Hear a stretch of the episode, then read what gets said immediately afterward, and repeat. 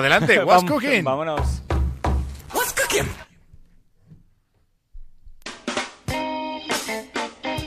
Uy, Que se había enganchado, se había enganchado de la batería, la baqueta, se- de esto que vas a dar el redoble a la caja y se te queda la baqueta un poco ahí ahí, está enganchada. la batería despistado. Bueno, Bueno, ¿qué nos traes hoy? ¿Qué nos traes hoy? pues mira, para empezar, tengo que decir una cosa porque es muy emotivo para mí, porque hoy cumplimos el What's Cooking número 50. Hombre, pues fenomenal. Muy bien. Parece que no, pero es un número bonito y a mí esto me, me- me- me- me pone así la piel así como de gallinita y tengo que decirlo para empezar. 50 What's Cooking, así que muchas gracias a, a- a todos los oyentes. Y ya vamos a lo que y, vamos. y- y en la mandanga? Vamos a lo que vamos, vamos a lo que vamos. Vamos a hablar, para empezar, eh, de algo rentable y ecológico al mismo tiempo. ¿Por qué? Porque voy a intentar arrojar algo de luz sobre ese dilema, sobre todo que últimamente tenemos eh, más, que es entre coche eléctrico o coche de combustión.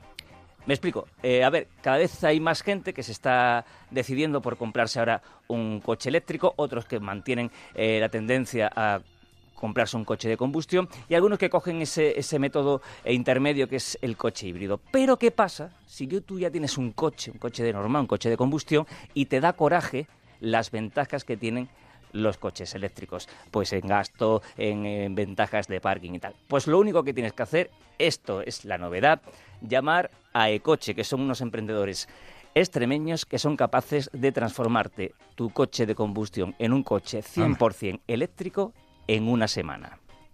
En una semanita tienes el coche completamente eléctrico. Primera pregunta, ¿vale pa- cualquier coche para ser transformado? Pues José Milara, que para eso es el dueño de la criatura, nos lo explica. lo principal, principal, que el chasis y la carrocería se encuentren en, en buen estado. Pero lo importante sobre todo es que la estructura del vehículo esté bien. Es como cuando me dicen que si todas las casas son rehabilitables, ¿no? Bueno, pues son rehabilitables las que aún se encuentren en un estado estructural bueno. Pues en el vehículo ocurre lo mismo. Vamos, con que no sea una chatarra, el coche, el coche se puede transformar. Segunda gran pregunta, ¿esto es más caro? Pues sí, sí y no. Eh, es, sí, eh, sí, es, es más caro ahora porque a la hora de transformar un coche tú al principio necesitas eh, una homologación y un prototipo y esto vale dinero. Pero en el momento que se estandariza lo que es la producción del coche, los costes eh, bajan muchísimo, muchísimo y por ejemplo un coche medio como el que tengo yo, un 6 de Ibiza, pues a lo mejor por 5 o 6 mil euros lo tendrías convertido en un coche 100% eléctrico. Y la tercera pregunta que viene eh, a, a continuación, ¿me compensa eh, transformar mi coche en eléctrico siendo de combustión? Pues no dicen que sí. Primero porque te va a costar mucho más barato un coche eléctrico nuevo y segundo que vas a coger todas las ventajas que tiene un coche eléctrico de por sí, pues el gasto, ¿no? que tiene a lo mejor un euro, un euro y medio por cada 100 kilómetros, eh, todas las ventajas de parking y por supuesto la más importante que es ecológico, es decir, que no contamina. Eh, contaros que eh, están en negociaciones, fíjate qué interesante, estos chavales de, de Extremadura están en negociaciones para transformar en eléctrico todo el parque de autobuses de Bogotá, en Colombia. Anda. Y van a ser los representantes españoles en el, el Premio Europeo de Emprendimiento en Impacto Ambiental. Así que eh, tienen buena pinta estos chavales de que vayan a llegar bastante lejos. ¿Y con qué seguimos? Pues mira, con algo que a mí me ha llamado mucho la atención, y os hago una pregunta a todos, porque yo no sé si sois, pregunto, de usar estas eh, aplicaciones o webs, vamos a llamarle para conocer gente. Yo no, la verdad. No, yo ya me conozco a mí misma y conozco a mucha Ya, gente ya- como ya para habéis conocer conocido a todo el mundo.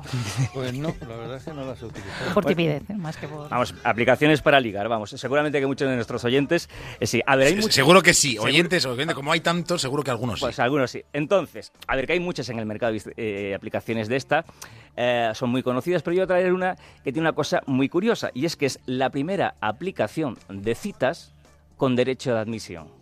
Es decir, Y es- creía que ibas a decir con derecho a roce. no, con derecho de admisión.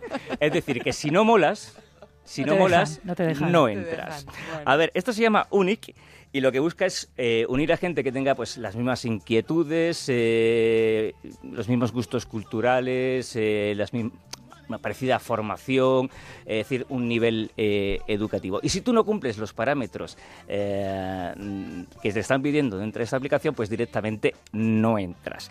Pero una vez que estás dentro, esta aplicación tiene una cosa muy curiosa y que no he visto en ninguna otra aplicación, y es que acaba de un plumazo con uno de los males endémicos de todos estos tipos de, de aplicaciones y de webs para conocerse. Y es Que lo hackeen. no, que tú conozcas a alguien, ¿vale? Que tú te pongas a hablar con alguien por, por- por la aplicación, quedes con esa persona y cuando llegues a la cita no tenga nada que ver con la persona con la que tú has hablado. Y esto le ha pasado a más de uno, a más de dos y a más de mil.